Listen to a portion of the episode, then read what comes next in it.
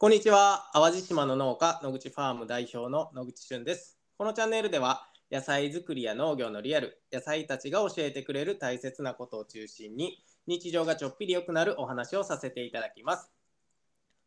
はい、そして本日からスタートする新企画、その名もスクールレイディオということで、えー、皆さんそれぞれ、まあ、生きていると、まあ、いろんな人生を経験されていると思うんですけれども、まあ、これからの時代、どう生きていくか、ね、これが、まあ、考えもんですよね。そんな時、まあ、どんなことが起こっても生き抜く力とかね、そして感性っていうのが必要になってくるんかなと思っています。で、自分って一体何が好きなんやろうとかね、その好きを形にするっていう、まさに新しい形の学び場っていうのがスクールなんですけど、まあ、ここにはですね、世代を超えて学び合っている仲間たちがたくさんいます。そしてこの新企画、スクールレイディオではですね、僕の仲間たちをゲストにお呼びして、このスクールの魅力を皆さんに全力で発信しようじゃないかという企画になっております。まあ、この放送を聞き終わる頃には、まあ、きっと皆さんワクワクしたりとか、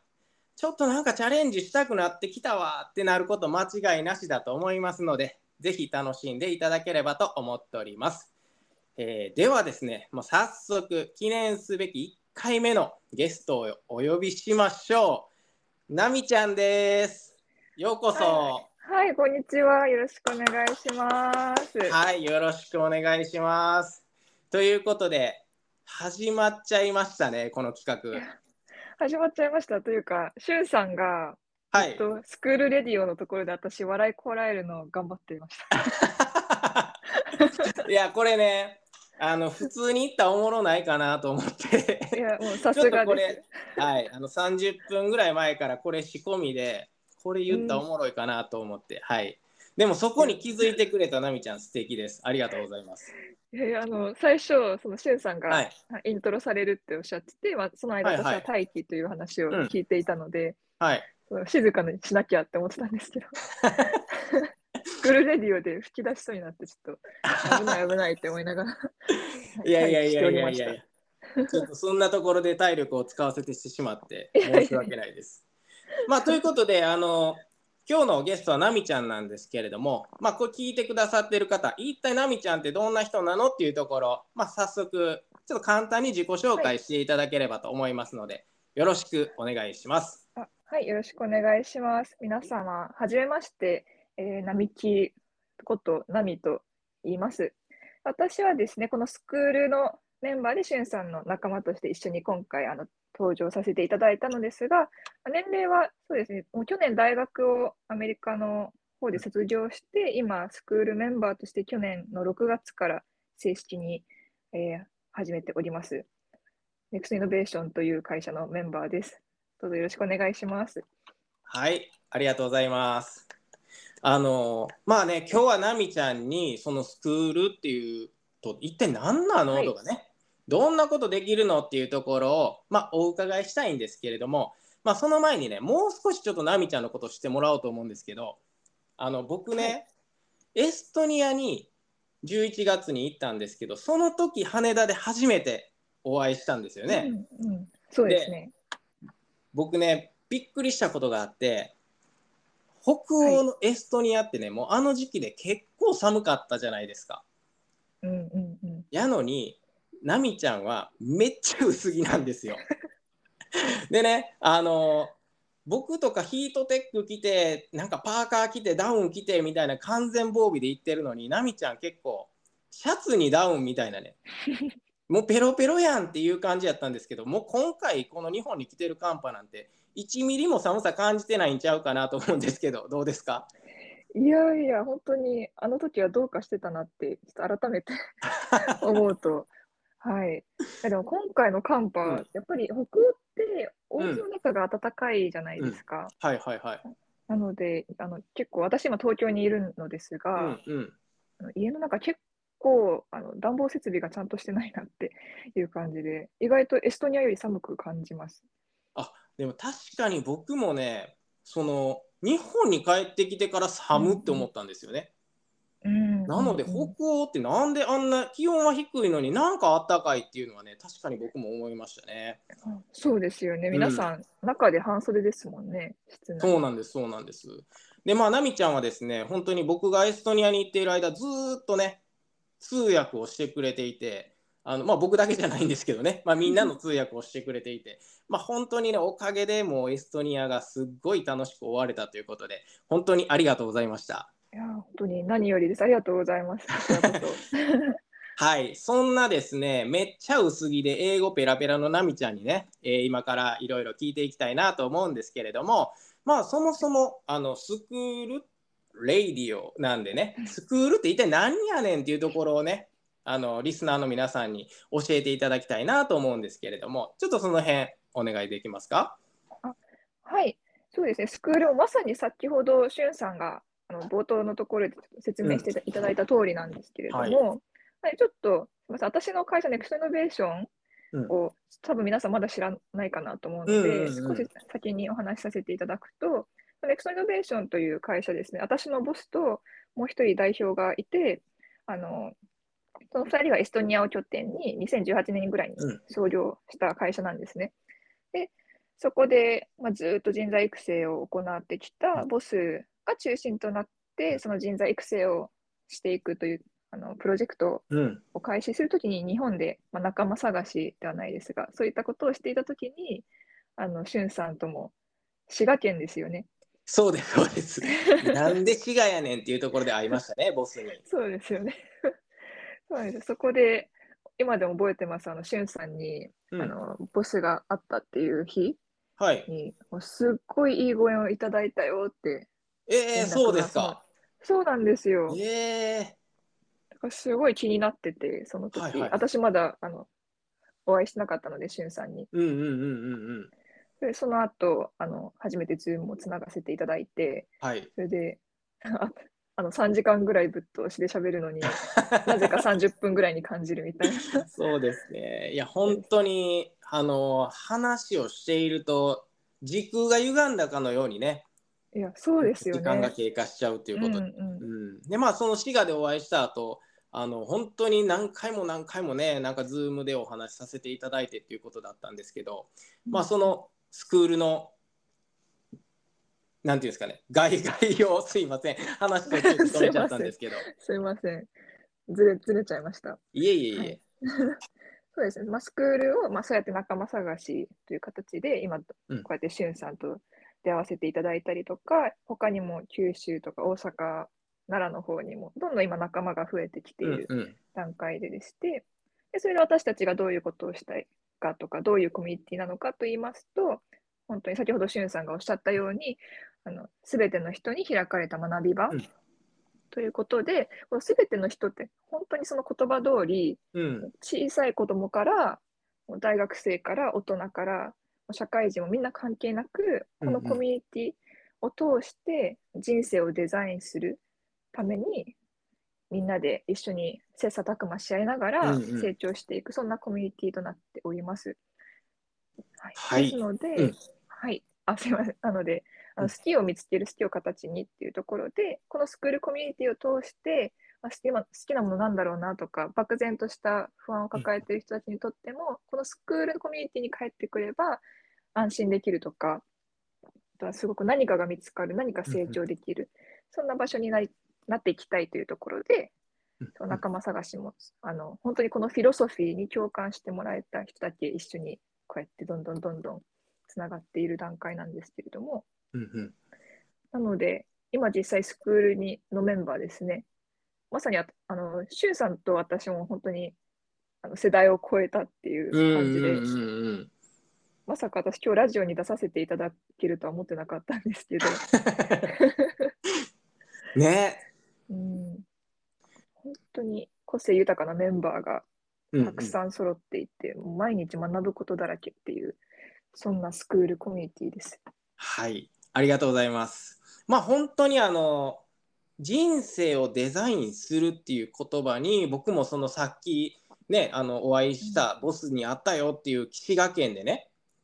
その人生をデザインするっていう言葉に出会ったわけですよ。で、うん。まあ僕もこういろいろ今までまあ38年間生きてきてですねまあなんかこう僕自身はなんか自分のやりたいことをちゃんと自分の道を決めて進みたいなっていう思いがあってでうん。それってでも人生をちゃんと自分でデザインできているっていうことなんやとかね本当にその言葉に言葉が持ってるパワーっていうんかななんかそれにすごい共感してちょっとちょっとそれもうちょっと詳しく聞かせてくださいみたいな感じでね滋賀県でこううん大盛り上がりしてそれこそさっきの話じゃないですけどその後ズームとかで「えそれどんなどんなことやっているんですか?」みたいなね話にどんどんつながるわけなんですけれども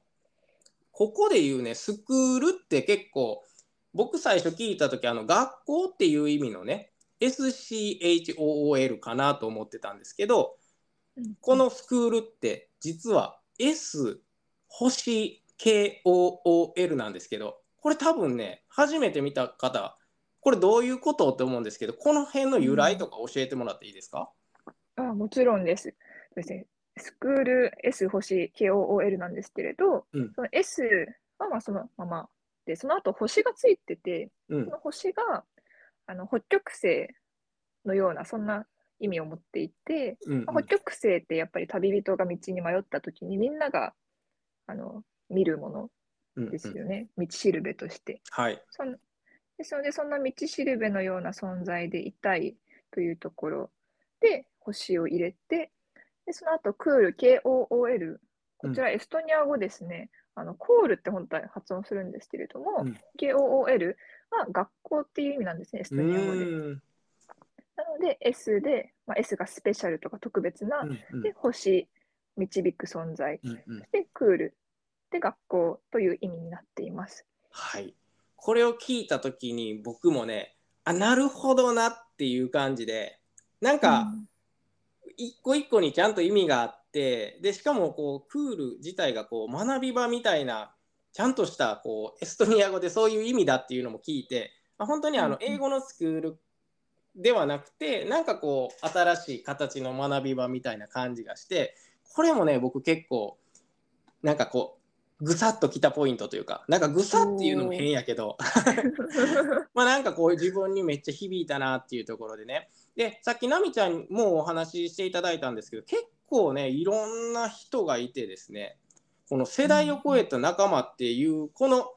なんていうんですかねただただ学ぶじゃなくてこの人からいろんなものを吸収できるっていうのもなんかこのスクールコミュニティのいいところかなと思うんですけどうんうんうん。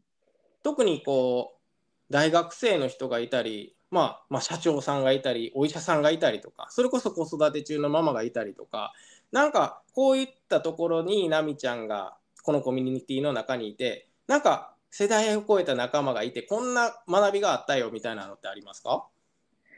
でもそれはほんとたくさんあって小さいことから大きいことまで、でうんうん。今本当にさまざまなバックグラウンドの方がいらっしゃるっていうところで例えば、あの今みんなで一緒に例えばツアーを組んでいこうとか、うんあのっていう時に例えばそのママインターンの方がうん。やっぱり親子で行くツアーを組みたいっていうところであのすごくいろいろな、まあ、情報を共有してくださるんですけれどその提供していただく内容がやっぱり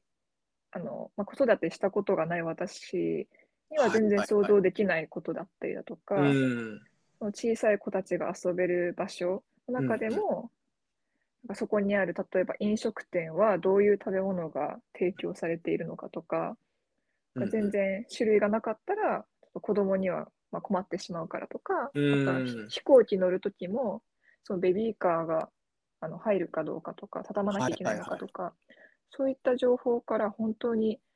あそっかそういうあの立場が違えば全然着目するポイントが違くてうんうん。そういったところもすごい勉強になりましたね。すごく最近のことですと。ああなるほど。まあでも確かにこの自分が今生きている環境とかそのなんていうんだろう、はい。ついてる仕事とかがもう全然違うんでなんか視点とかも全然違う視点でなんかまあこう発言されたりとかこんなこんなんどう？とか発案されたりとかなんかそれって僕にとっても新しいなんか全然僕が見えてなかった部分のこととかっていうのが発見がすごい多いなっていうのが、うんうんまあ、実感としてありますね。そうですよね。うん私、特にしゅんさんから学んだことで一番覚えてるのは、そおお、の、その百姓のお話ではいはい。すね。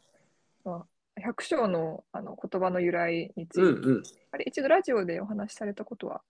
ありますえっ、と、はい、なんかああるんだかないんだか僕記憶にはないんですけど、あのそれこそあれですよね。あのはい。なんで百姓かっていうとやっぱり農業っていうのは100個の仕事ができてようやく一人前だよっていうところでその、まあ、昔商店街にはいろんな、まあ、お店があって例えば野口さんちは八百屋さんねとか並木さんちはお魚屋さんねって魚屋さんとかを呼ぶ時にその名字がつくのに百姓だけは百姓って呼ばれるっていうことでこれも僕あの大阪にマルシェ行った時にあのそこに来てくださってた、まあ、おばちゃんから教えてもらったんですけど、まあ、だから農業できる人って100個の仕事できる人だからあんたたちすごいよみたいなね、まあ、そんな風に教えてもらって、まあそっからですかね。なんかえ僕らってすっごいことやってんねんなって思えるようになったりとか、まあ、うん農業を通してやっぱりいろんな人にいろんな好きのきっかけ与えたいなみたいな思うようになったのはあのおばちゃんのおかげっていうね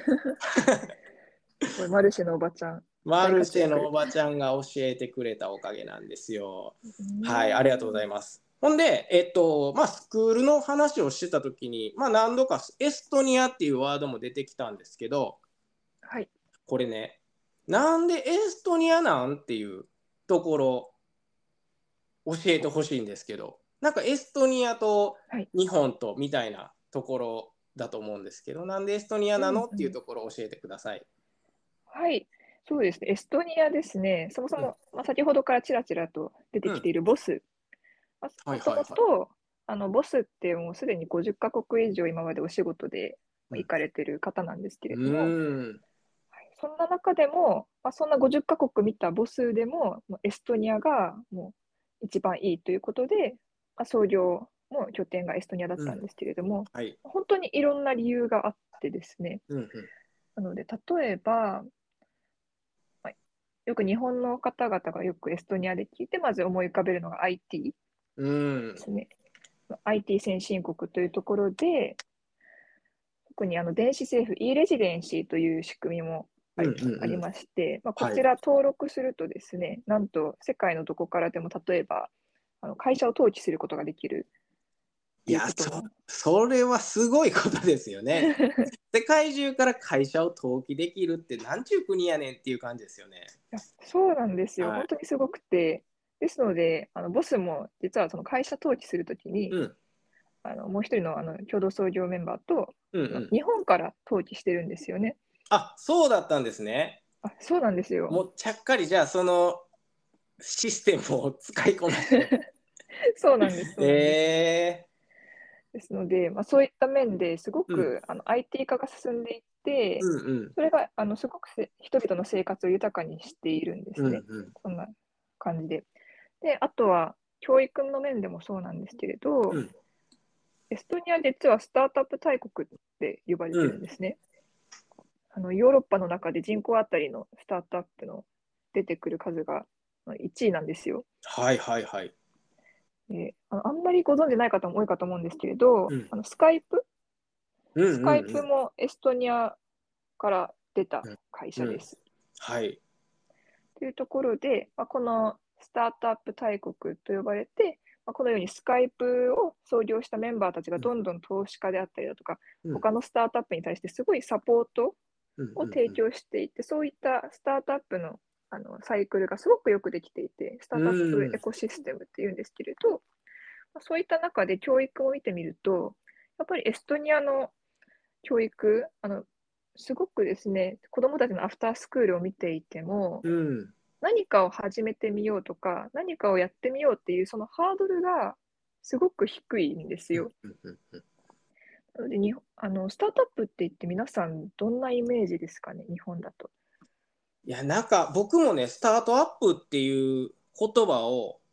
初めて聞いたのは、そそれこそあの皆さんにお会いしてからなんですよね。スクールに会ってからなんですけど、それまではなんか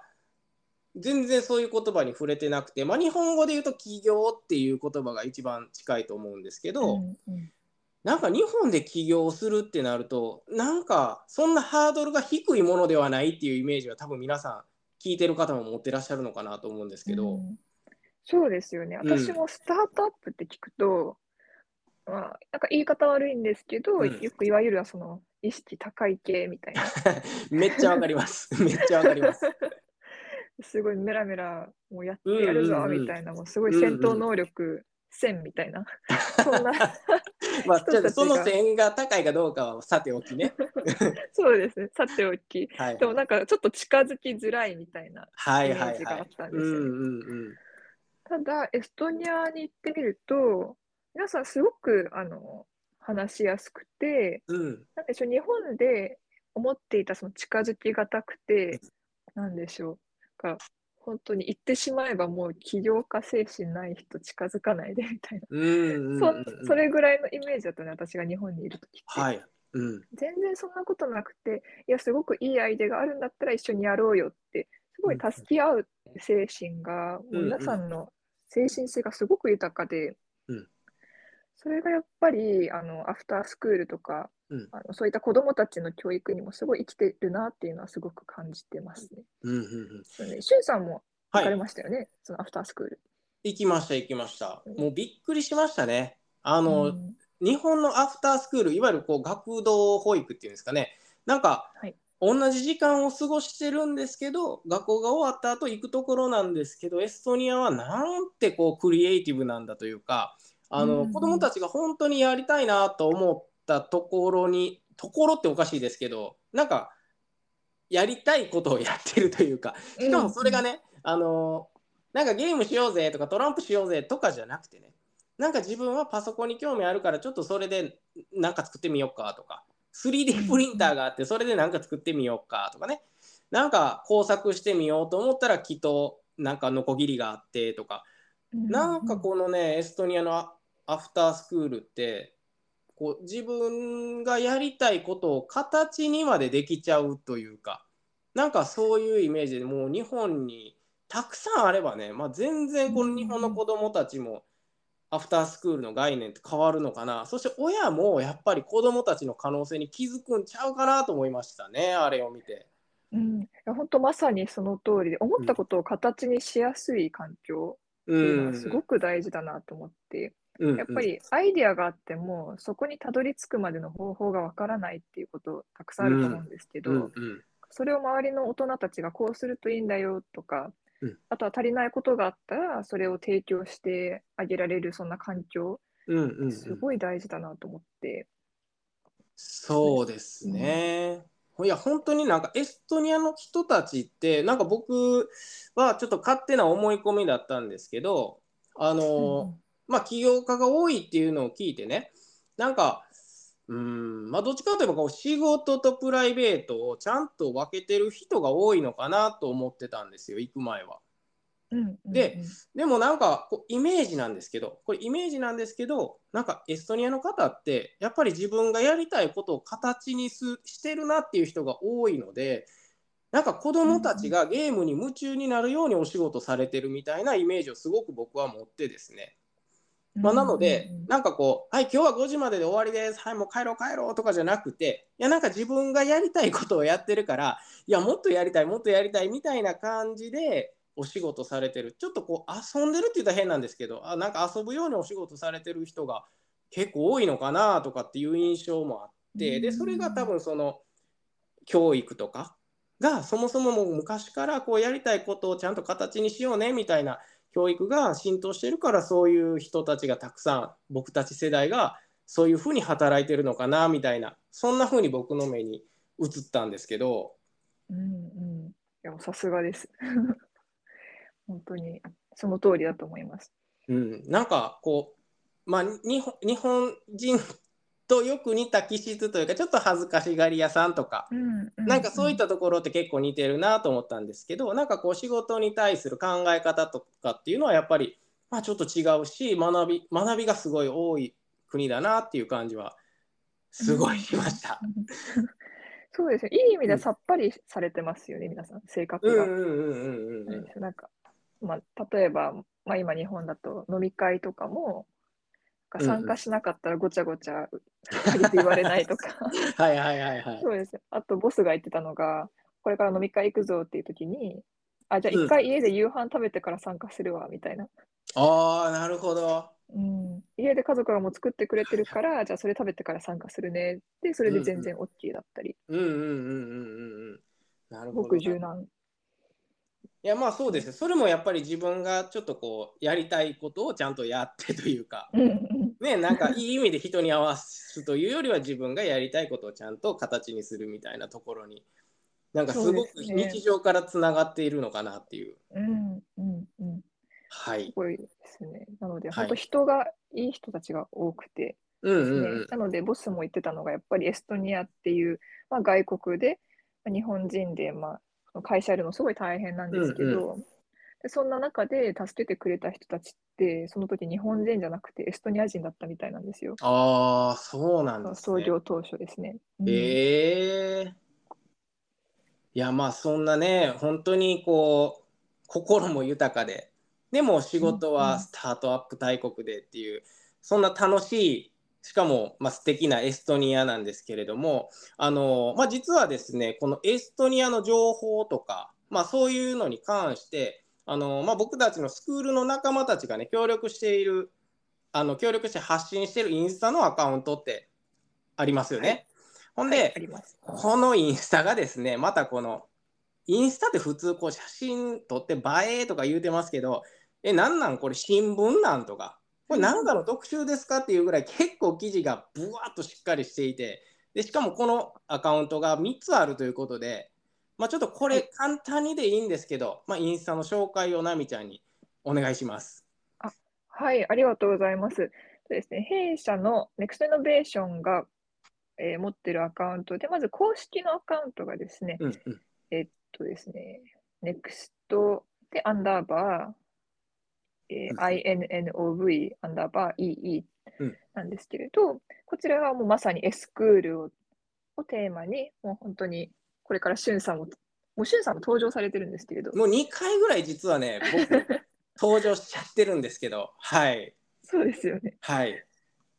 ぜひぜひ。ですので、こちらすっごいもうスクールで、うんまあ、みんなであの学んでいく様子だったりだとか、うんうんエストニアで、まあ、どういうところに行ったかとか、どういうことが学べたかとか、うんまあそれぞれのメンバーの思いであったりとかですね、うんたくさんこちらのインスタグラムのアカウントに載せていますので、ぜひ、うんうんしゅんさんの思いも 読みに皆さんはい言ってください。ぜひぜひお願いします。まあ、なので、この公式アカウントはスクールちょっと知りたいわっていう方には結構おすすめですよね。はい、おすすめです。導入編っていう感じです、ねそうですね。はい。はい。そして、えーもう一つが、えーインターンシップアンダーバー、うんインアンダーバーエストニアですね。うんこちらは世界は知りたいことで溢れているということをテーマに、今年からと私が365回の投稿をチャレンジしておりまして、はい。これまたちょっと、あの、今、さらっといきそうになったんですけど、365日ではないってことですね。そうですね、ちょっと365日もうちょっときついわーって思って、ちょっと書きだめしたりとか、はい。やっていますが、ぜひぜひあの私がボスにしごかれている様子を皆さんにお伝えできたらと思います。あのなかなか、はい。いや、もうボスの謎が多い人ってよく言われるんですけれど、うんうんうん。ぜひあのこちらの投稿からあのボスの謎の生態を皆さんにも読み明かしていただければと思ってます。まあ、ですよね。なんか僕たちボスボス言ってますけど、聞いてらっしゃるリスナーさんからしたら、そのボスって何なのっていうね、多分この不思議なハテナマークをちょっと解決する糸口になるんじゃないかなっていうところと、あとまあ僕がおすすめしたいのは、このね、あの、2個目にご紹介いただいたナミちゃんの奮闘記なんですけど、まあ本当にね、面白くて、なんか僕もたくさん刺激もらえてるんですよ。えー、嬉しいです。なんか投稿の中にちょいちょい格言みたいなの出てくるじゃないですか。あ、出てきますね。ボスの格言ですそう。そうそうそう。で、そうでね、これ、ナミちゃんの格言かもしれないんですけど、あの、学びの洪水っていうワード出てきた時があったんですよ。おお、あ、それ私の言葉そうですよね。この学びの洪水っていう表現が僕結構ツボって、なんか、もうどんだけ学びが多いねんっていうのをめっちゃ表してんなと思ってね。まあ、なので、えーありがとうございます。はい、この奮闘記、ちょっと本当に皆さんおすすめですので、元気出ますので、ぜひ見ていただければと思います。で、そして3つ目があるということですね。はい、3つ目がまさにですね、はい、ファームステイのうんうん。アカウントなのですが、はい。こちらですね、実はしゅんさんもですね、あの先ほどなぜエストニアかという話で、まあ、もう一点、エストニアすごい大自然が美しい国でして、あのうんうん WHO からも世界で最も空気がきれいな国の一つに選ばれているうん国なんですね。でそんな中で、えー南の方にあの天と地が重なる場所と呼ばれるうんうん地域がございまして、そちらで東京ドーム何個分っていう広さの敷地をたった2人のご夫妻で管理されている、そんなファームがあるんですけれど、ね、そちらの様子を今、こちらのファームステイイン、はい。ファームステイアンダーバーエストニアというアカウントでうんうん紹介しております。で、こちらまさに、しゅんさんと一緒にやっていくスクールファームうんうん。のアカウントになっていくので、ぜひぜひ、しゅんさんからも一言、はい。スクールファームについて。そうですね。まあ、あの、まあ、スクールファームっていうのは、まあ、このラジオでも、まあ、何度か、あの、ご紹介したことあると思うんですけど、まあ、あの、さっき、まあ、ナミちゃんがいろいろ紹介してくれたスクールのことでそれをねちょっとこう農業に特化してそれこそ百姓からいろいろ学ぶっていうこともそうですし何かこうね自分がやりたいことそれを見つけるきっかけ作りをしたいなということで、まあ、これからこのファームステイの、えーアカウントをねスクールファームとして発信していきますので、まあ、こうご期待ということで、まあ、皆さんチェックしていただければと思います。で、えー、と今紹介していただいた3つのアカウントは、えーまあ、この放送の概要欄にも貼り付けときますので気になる方はぜひチェックしていただければと思います。でということでですねあの本当にナミちゃんと話してたら時間がですね鬼のようにそれこそ洪水のように早く流れていくということで、えーまあそろそろねお時間も来ましたということであのまあ第1回目のゲストということで来ていただいたんですけれども初のラジオ収録。ちょっとどんな感じやったか感想を教えていただけますか？本当にあの緊張していて、はい。始まる前から、うんうん。もうどういうふうに話せばいいかなとか、でも本当にしゅんさんがこうやって、あなんかあもう安定感と安心感があるので、すごく楽しませていただきました。ありがとうございます。それで、あの、しゅんさんのリスナーさんに、はい、少しでもスクールについて届けられたらいいなと思ってます。本当にありがとうございます。はい、ありがとうございます。まあでもちょっと楽しんでいただけてたら僕も嬉しいなと思っています。そしたらですね、もうまあ最後にね、まあリスナーの皆さんからもう簡単に、えー、ナミちゃんの方から、まあスクール、こんな人におすすめだよ、まあこんな一言お願いできますか？はい、スクールですね、えっと、もともと私がそうだったからという話からあのさせていただくと、すみません、うん。うん一言じゃないかもしれないんですけど、いいです、いいです。どうぞどうぞ。すいません、ありがとうございます。ですね、やっぱり私はもともと大学、まあ、去年卒業したばかりなんですけれども、やっぱり卒業する前も、もうこの先どうしようとか、あのやっぱりいろいろな選択肢がある中で、あの日本にいる間はこの選択肢が正しいっていう、まあ、自分の中での正解、まあ、あるいは社会から見たその正解の道っていうのがずっとあったんですけれど、うんうん。アメリカに行った後ですね、あの周りの友人とかみんな同じ学部のはずなのに、うん。進路が10人いれば10人違うっていんううん。世界を見たとき、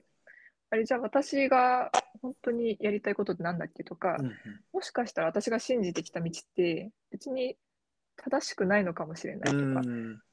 て思った時にすごくあの迷子になってしまって、うん。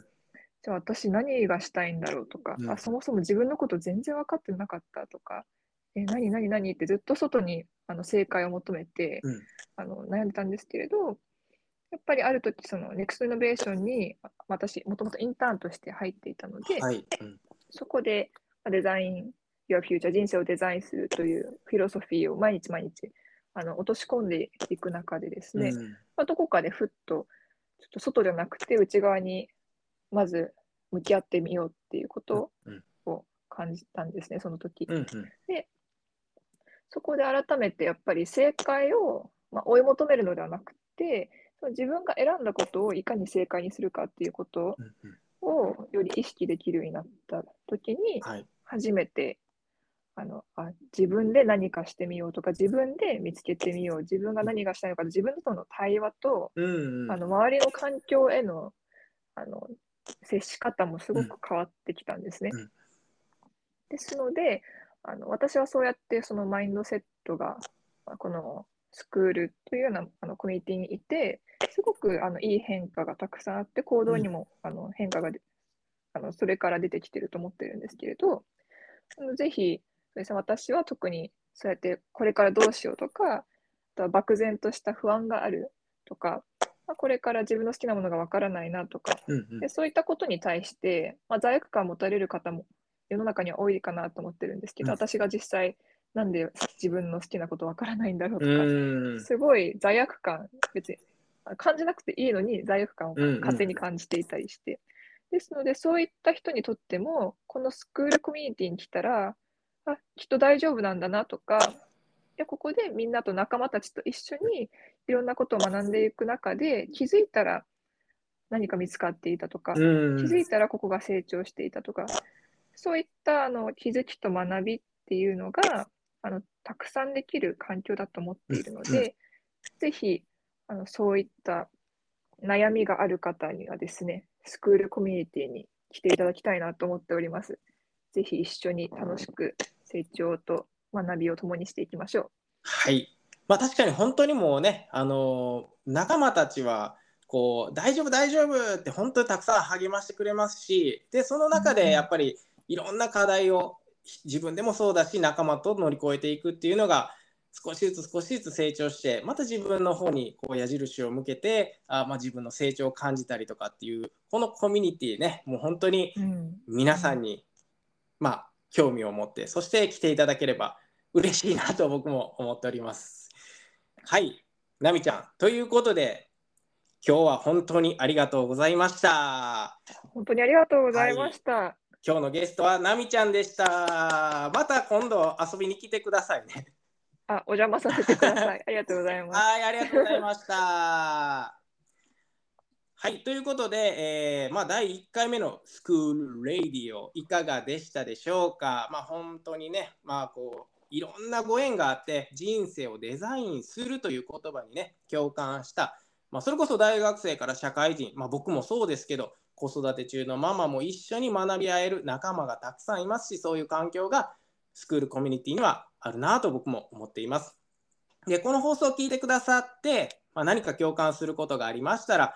まあ、僕たちと一緒にワクワク楽しくチャレンジしてみるのもいいんじゃないかなと思っております。で、えーまあ、先ほどナミちゃんが紹介してくれたインスタグラムの URL 概要欄に貼っておきますので、ちょっと気になったなっていう方は、ラジオ聞きましたよというメッセージとともにね、えー DM いただければ嬉しいなと思います。そして、次回の、まあ、スクールレディオ、これもうそろそろええかな。で、2月11日、えーに次回はね、2月11日、少し先ですけど、夜9時から、でね、ゲストはテールフラワーこと尾花さんというまだおもろいおっちゃんが来てくれますので、えー皆様お楽しみにということで、えーちょっと長い放送になりましたけれども、最後まで聞いてくださり、本当にありがとうございます。えまた明日からはね、たまたま聞くラジオでお会いしましょう。では、バイバイ。